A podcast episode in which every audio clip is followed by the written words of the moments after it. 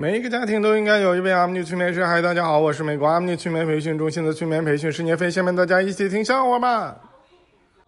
小明的老婆称了一下体重，他一看，怎么还是五十四公斤？然后就打小明，打了好几下。小明说：“干啥呀？你那么沉，你打我干啥呀？”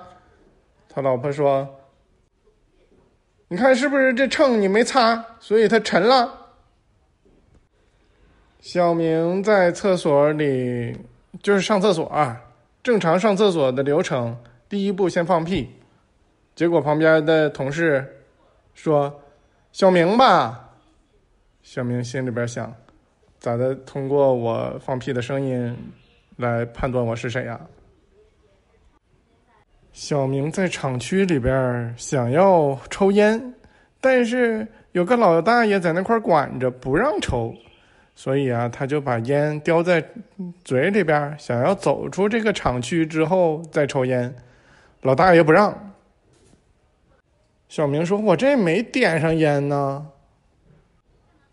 保安老大爷说：“没点上烟，那你去大街上，你知道不能随地大小便，咋的？你还脱了裤子在那玩会儿啊？”小明他所在的公司啊，举办培训。有两种，一种是管饭的培训，一种是不管饭的培训。小明的老板开车，突然间前面冲出来一只狗，老板及时刹车，而狗也刹车了。小明哈哈大笑说：“哎，没想到狗也会刹车。”然后小明就不在这个公司干了。小明的舅舅。听说我总是在笑话里边把别人编进去，小明的舅舅特别的找到了我，问你可不可以把我也编进去啊？我说行啊，那我可不可以就往笑话里边讲，就是说你在洗澡堂里边偷看一群男的洗澡？小明的舅舅说不行。你得编点假的事儿。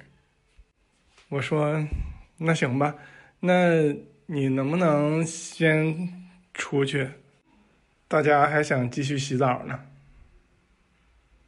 小明的皮肤很黑，他不喜欢吃巧克力，因为容易咬到手。不过呀，咬到手却不疼。因为他没有牙，掉光了。那至于他这个牙是怎么掉光的呢？有一次吧，他去拔牙，哎呀，那牙可不好拔了，医生拔了半天，终于拔下来了。小明说：“为啥我的牙还疼啊？”完，医生看啊，拔错了，不是拔左边，是拔右边啊。然后又拔，完了，拔完了吧？咋还疼呢？啊，不是拔上边，是拔下边啊，就继续这么拔呀拔呀。后来呢，小明又是个这个那个他有强迫症嘛，所以你光拔了右边，你不拔左边那绝对不行。所以啊，就把那整对称了，上边下边左边右边都得拔。但是小明的牙子又不齐呀，那一看还是没有牙，这个看起来最齐整，这样最舒服。于是就都拔没了。小明找我催眠之后，变得非常的自信。他在大街上随便拉着一个小姐姐就表白了。你们知道那小姐姐跟小明说啥吗？连小明都不知道，因为他巴掌太响了，他没听清啊。